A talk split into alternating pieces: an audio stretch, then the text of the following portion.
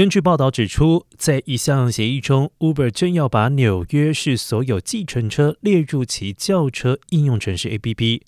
这家曾经说过要颠覆美国计程车产业的公司，如今正投注在传统载客车上，期待带动该公司的下一波成长。